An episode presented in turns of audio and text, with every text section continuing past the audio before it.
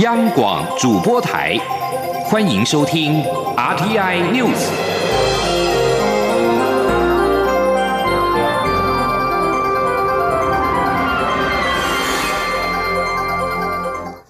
听众朋友您好，欢迎收听这节央广主播台提供给您的 RTI News，我是张顺祥。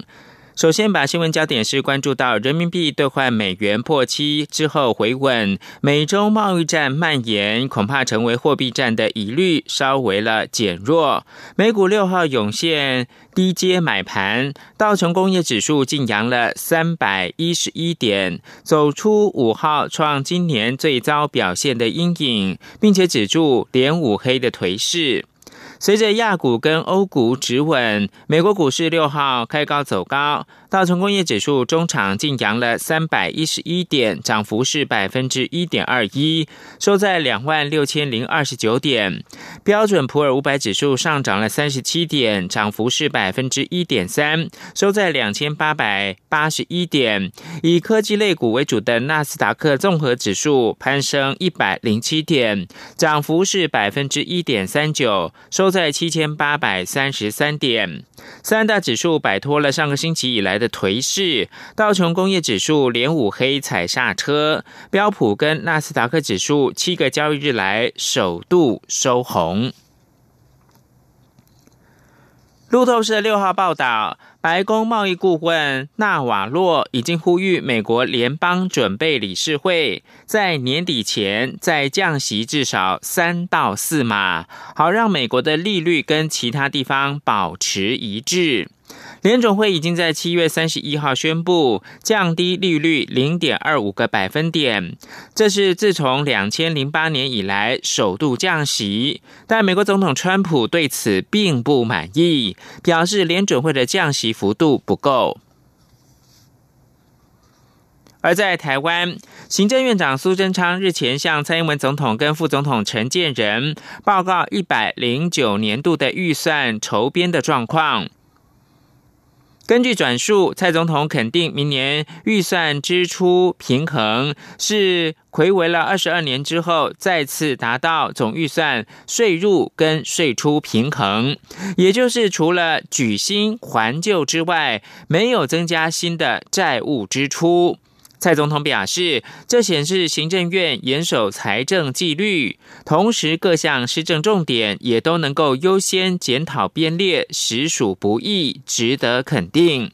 蔡总统也请行政部门规划各项施政计划的时候，务必要妥善分配资源，让有限的资源能够发挥最大效益。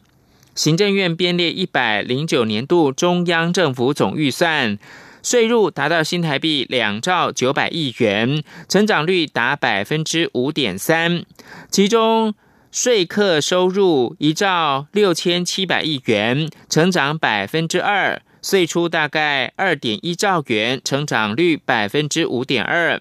一百零九年总预算将在十五号行政院的院会通过之后，依法在八月底前送进到立法院。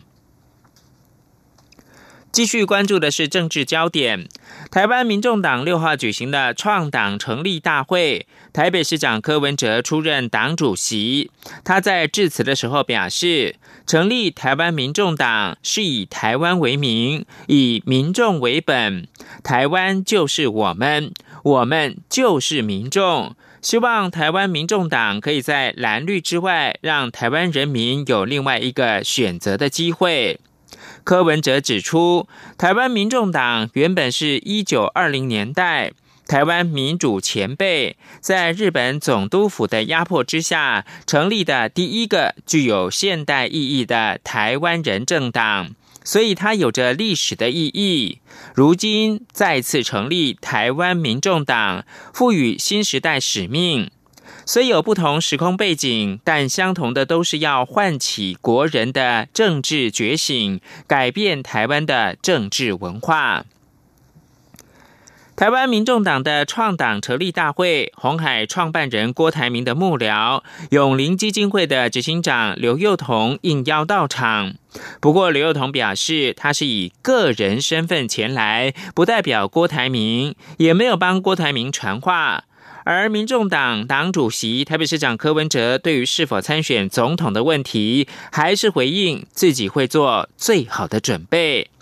外界也关注台湾民众党的立委选举的提名策略。柯文哲在接受广播节目专访的时候表示，立委选举的主力会放在不分区的席次，区域立委则是尽力而为。在这样的策略之下，民众党将提满三十四席的不分区立委，全力在国会建构一个专业的团队。请记者王兆坤的报道。针对台湾民众党成立后的发展路线，民众党党主席柯文哲在广播专访中表示，希望提名的立委能以专业人士为主，用专业来思考问题。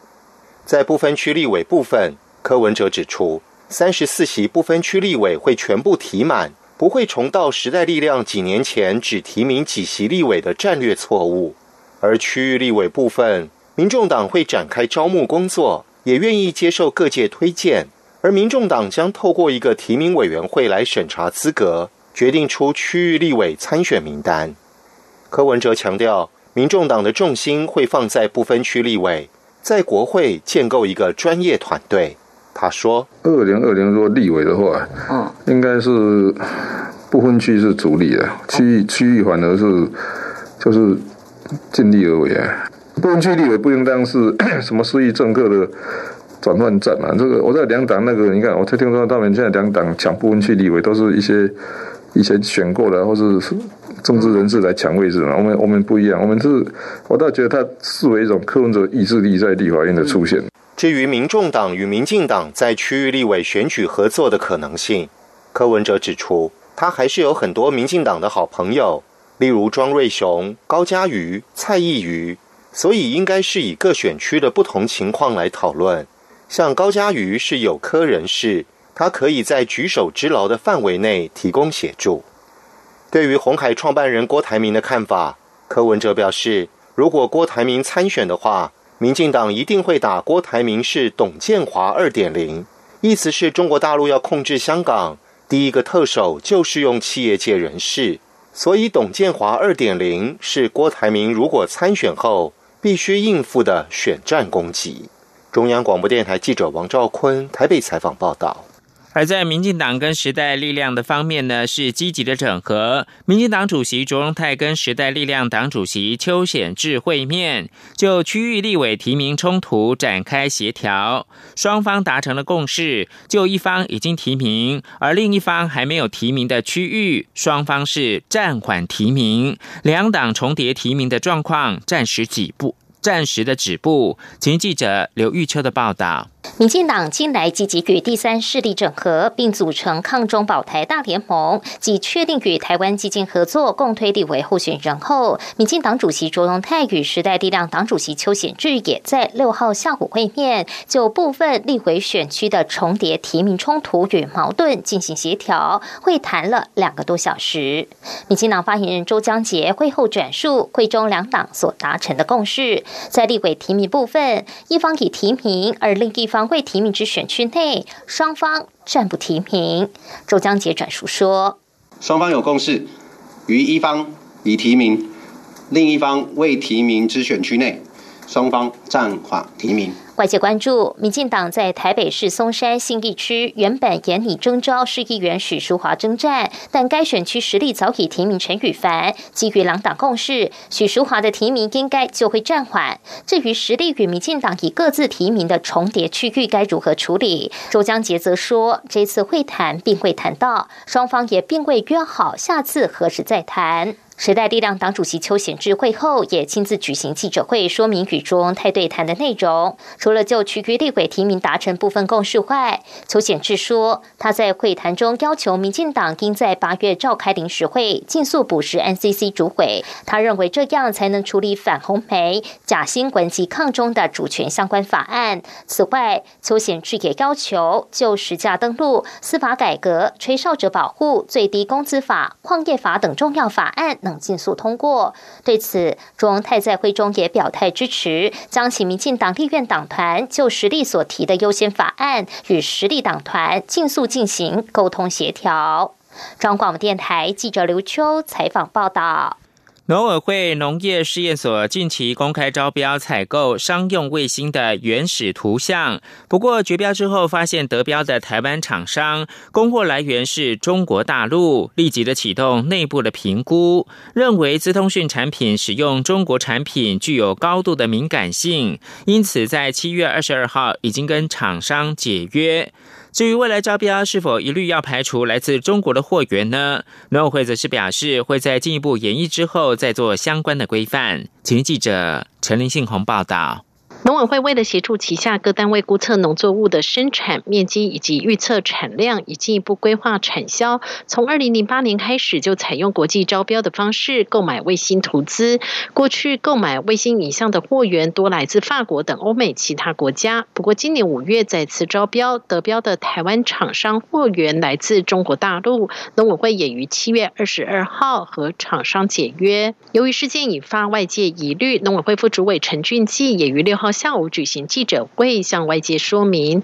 陈俊基表示，商用卫星影像为国际市场可公开购得的图资，农事所的采购流程和方式与国内大专院校或是工研院等单位采购各国卫星的情况并没有差别。不过，基于资通产品使用中国产品的敏感性，因此决定和德标厂商解约，并没有实际履约。陈俊基说。这个其实就是一个正常的一个一个一个市场的交易。我刚才说的卫星影像都是就是商业用的卫星影像是交易的，但是我们考量的就是说外界或是我们内部在检视这样的议题，可能有一些联想，可能会有一些问题。那我们是用非常谨慎的态度去面对这个问题。那至不至于说是不是违反了国安？好，我想绝对不是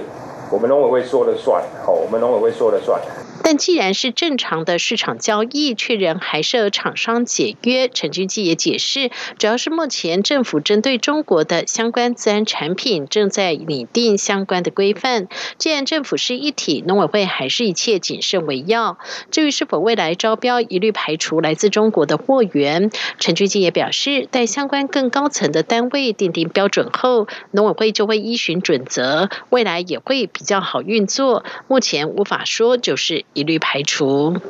中央广播电台记者陈林信鸿报道。行政院今天七号将召开跨部会的会议，讨论刺激台湾观光的对策。预料会中会触及到是否要进一步开放越南跟印尼观光免签证的措施。不过，因为宏观专案入境的越南团去年底发生了大规模的脱团事件，行政院跨部会会议也将先审视修正之后的管理措施的成效，再来讨论扩大开放的可行性。记者王维婷的报道：中国日前停发陆客来台自由行通行证，政务委员张景森七号将召集跨部会会议，进一步盘点政策工具，研拟应应对策。根据了解，会中将讨论是否要进一步开放越南、印尼来台观光免签证。不过，去年底越南旅行团透过关红专案来台旅游，发生一百四十八人大规模脱团事件。移民署今年初宣布，脱团案的人蛇集团主嫌已经落网，脱团客持续查缉中。关红专案大规模脱团事件也引发外界讨论：当台湾着手开放观光签证之际，如何与国境安全平衡的问题。张景森表示，越南团脱团是个案，这次事件后，尽管单位、领事单位深入检讨原因，并且强化管理措施。他说，相关单位将在明天的跨部会会议提出四月到七月的管理成效分析报告。如果管理有效，代表可以扩大开放。张景森说：“那是那个是一个个案嘛，哈，个案里面啊，这个相关的监管单位啊，外交的这个这个领事单位啊，有彻底检讨过，说为什么会发生那样的事情，如何减少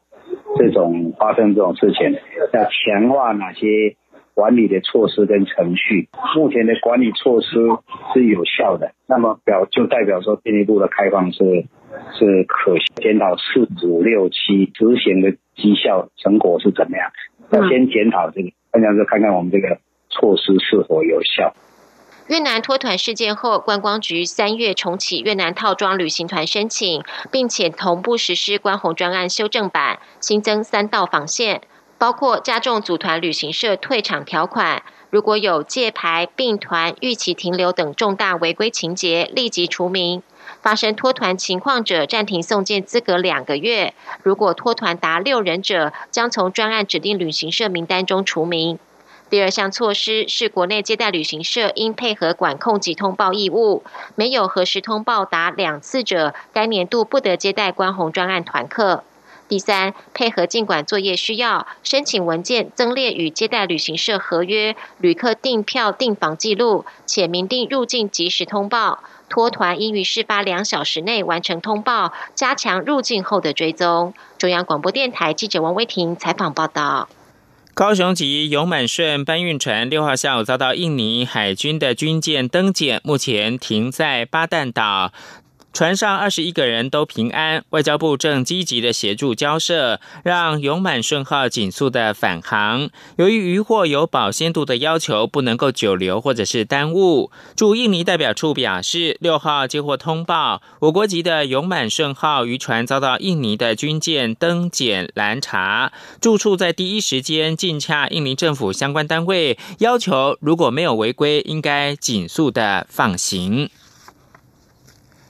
北韩官方的中央通讯社在今天报道，北韩领导人金正恩表示，平壤六号发射飞弹是为了对华府跟首尔的联合军演提出警告。报道表示，金正恩六号视察了飞弹发射的示范操作，而这次试射也证明了这项新型战术导弹飞弹的战力。报道说，随着这次试射令人满意，金正恩指出，这次的军事行动旨在向美国跟南韩正在进行的联合军演发出了充分的警告。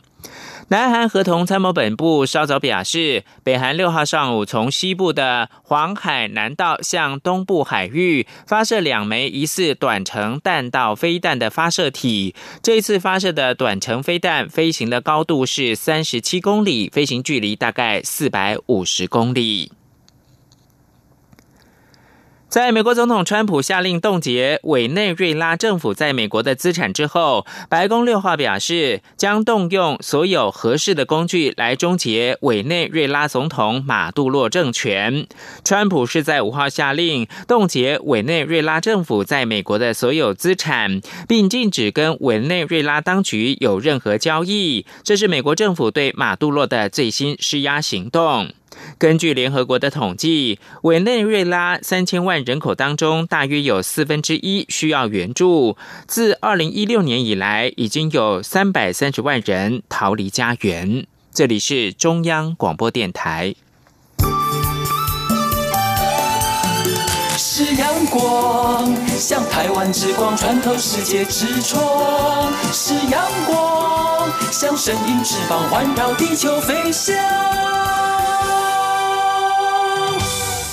现在是台湾时间清晨的六点四十八分，我是张顺祥，继续提供的是台风新闻。中央气象局表示，原本位在关岛北方海面的热带性低气压，已经在六号下午两点发展成为今年的第十号台风科罗莎，未来将往北朝日本南方的海面移动，对台湾没有直接影响。目前西太平洋一共有三个台风，除了十号台风科罗莎，还有八号台风。范斯高跟九号台风利奇马，其中可能会影响台湾的是利奇马，预计八号跟九号对台湾的影响最大。中央气象局表示，可能会在今天，也就是七号中午前后发布海上的台风警报，预计深夜或八号凌晨发布陆上台风警报。而行政院长苏贞昌则是指示灾害防救办公室召开前置情资的研判会议，要求各个部会要督促所属跟地方政府各级防救人员提高警觉，做好相关的准备工作。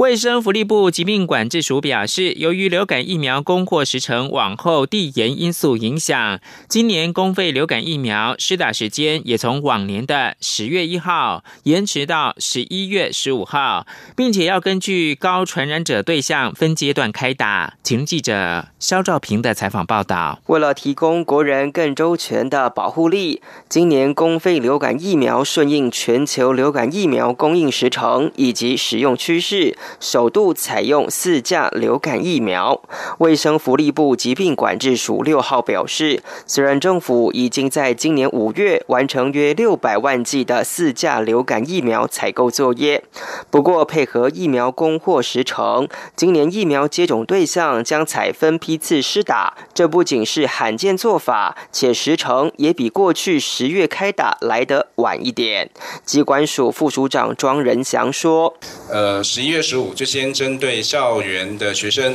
来做第一批的接种。那主要因为他们是高传播族群，那等一等一下，也许那个李教授可以再跟我们说明。那再就是呃，十二月八号之后。”再呃扩大到就是有关这个六十五岁以上长者跟学龄的幼学龄前的幼儿哈，那再再就是到一月一号就扩扩及其他的公费对象。之所以会有流感供货时程问题，主要是因为今年世界卫生组织流感疫苗选株会议晚了一个月公布选株结果，进一步造成全球疫苗生产与供货时程延后。这情况各国都受到影响，因此在疫苗无法同时满足全部对象的情况下，机关署决定优先锁定高传播族群。卫福部传染病防治咨询会预防接接种组召集人李炳颖说：“我们要考虑到的是，第一个是要怎么阻断流感在这个我们台湾社区里面大规模的一个传播。那我们的优先考虑对象就不是高高高危险、所谓容易重症的族群，而是高传播族群。所以这一点就有点像我们回到二零零九到二零一零之间 H1N1 大流行流感出来的时候，我们那时候的疫流感疫 H1N1 流感疫苗优先接种对象就是。”高传播族群，李炳颖强调，流感疫苗保护力可以维持一到三年左右，差别只是第二年起的保护力开始递减。因此，就算今年疫苗接种时间稍晚，防疫也不至于会出现空窗期。他也说，预防流感也不是单靠疫苗，其实搭配抗病毒药物、感染隔离等做法也是预防关键。中央广播电台记者肖兆平采访报道。卤肉饭号称是台湾的国饭，经济部宣布，二零一九台湾卤肉饭节正式的起跑，十三号开始将邀请全台湾五十家的精选业者举办国饭大会师。请记者杨仁祥、谢嘉欣的报道。中国大陆近期祭出限缩陆客来台，而政府仍不断以各种方式吸引国内外旅客。经济部六号就宣布续推台湾卤肉饭节，今年精选全台一百四十二家业者，还从中选出十大特色卤肉饭，向国内外旅客推荐。业者各自将皮蛋、臭豆腐、和牛等食材与卤肉饭结合，甚至连鲜科海味也拿来入饭。将严选自嘉义东石的鲜科汆烫后，盖在卤肉饭上，饕客一口咬下便可享受鲜科的甘甜与祖传卤汁的多层次口感，翻转传统卤肉饭。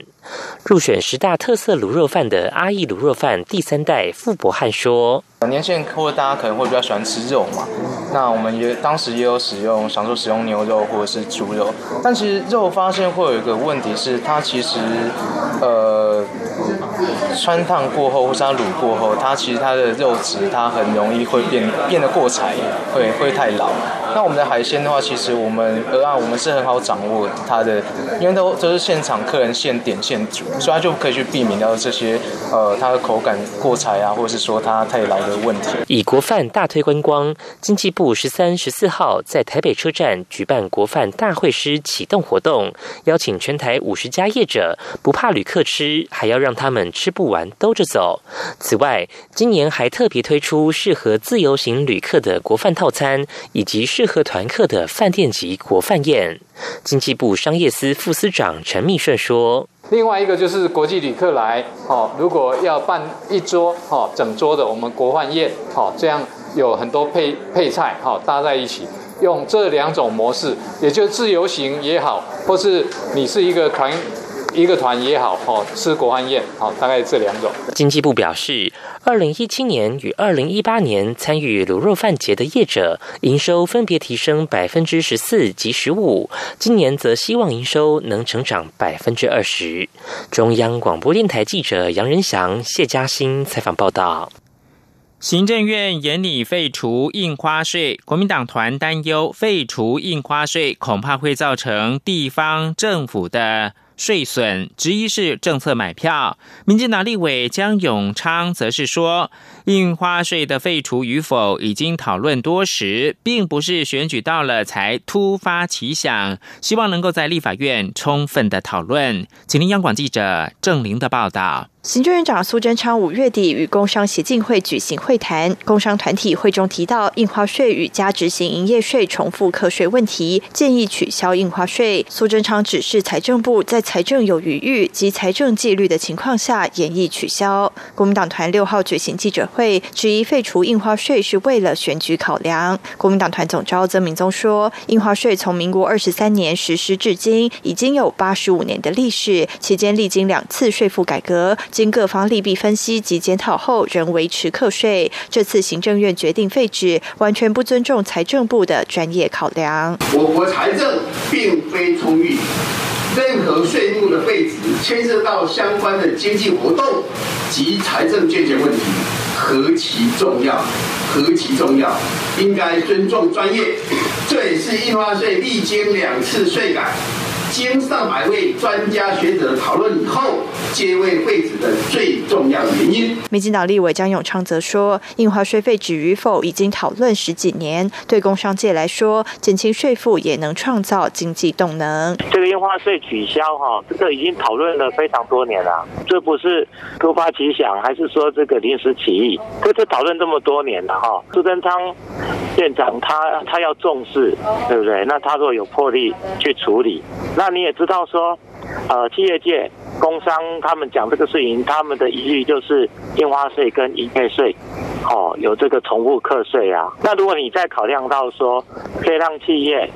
减轻一些负担。你也可以创造一些经济动能的。张永昌表示，政府严守财政纪律，明年预算是二十二年来首度平衡预算。假如在财政健全、整体举债没有增加的情况下，要以预算或何种方式填补税损，都可以在立法院审查法案时充分讨论。央广记者郑玲采访报道。美国股市重挫，全球股市连两天笼罩在利空当中。不过，金融监督管理委员会公布。台北股市六号仅下跌二十八点，跌幅是百分之零点二七。相较于日本、韩国、香港、上海、深圳以及新加坡等亚洲股市，反而是抗跌的。金管会证券期货局的副局长张振山表示，其他亚股相较于台北股市跌幅更深，像是日本股市跌了百分之零点六五，新加坡股市跌了百分之零点六四，香港股市跌了百分之零点六七，还韩国股市也跌了百分之一点五一，中国上海股市跌百分之一点五六，深圳股市跌了百分之一点七八。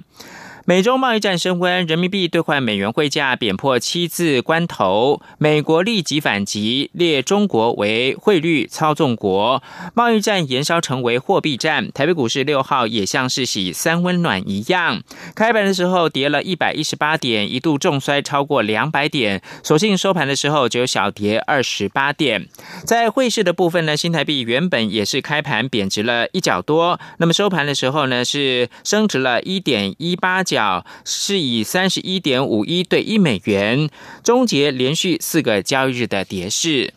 最后提供给您是苹果公司跟高盛集团合作发行的虚拟信用卡 Apple Car，六号在美国正式推出。这个附加在 iPhone 手机的服务，可能有助苹果增加营收来源，并且协助高盛拓展新的消费者的业务。这张信用卡不收年费，苹果并且强调用户的资料安全性，还主打用户的隐私保护。Apple Car 的消费明细都会存在用户的 iPhone，但是苹果。没有办法看到。以上新闻由张顺祥编辑播报。